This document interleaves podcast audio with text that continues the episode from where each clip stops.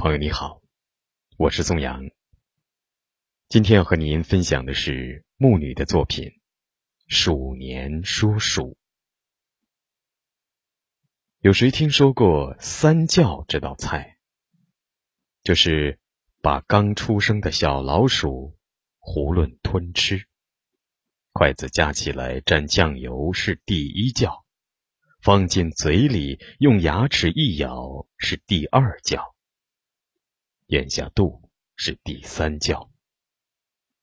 读后百感交集，悲愤之余写下如此文字，告诉大家：人类终究要为自己的丑恶和贪婪付出代价。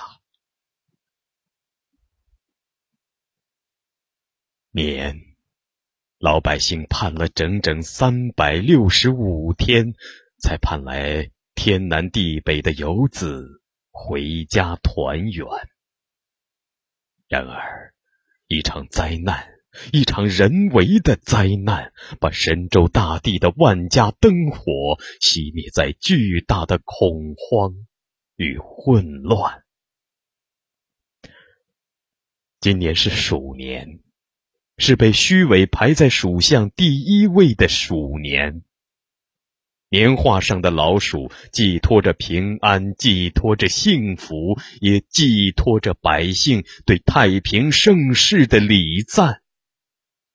屏幕上的老鼠，与身着艳装的人们同舞着一片祥和，一片喜庆，也同舞着共生共存的宇宙自然，无声无息。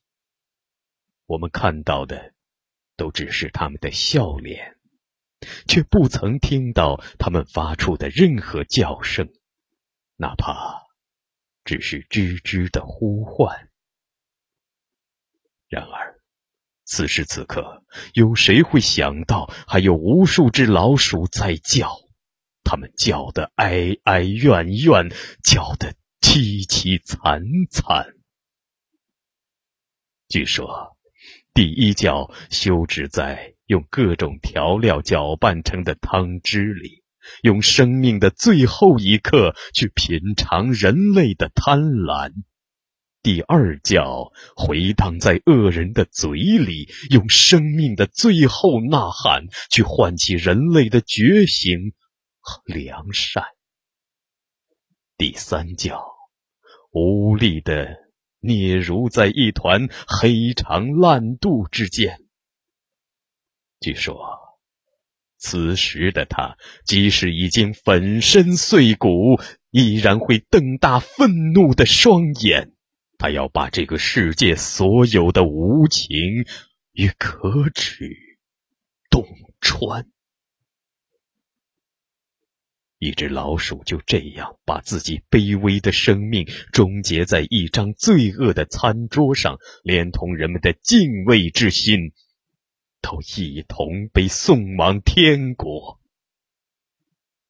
苍天怒了，他要把一切不可饶恕的罪恶，都在鼠年开启的时候做出正义的审判。让恶魔都滚回地狱，让平安归于自然。前方走来一个娃娃，他抱着一只毛茸茸的玩具，在开心的把玩。问他抱的是什么？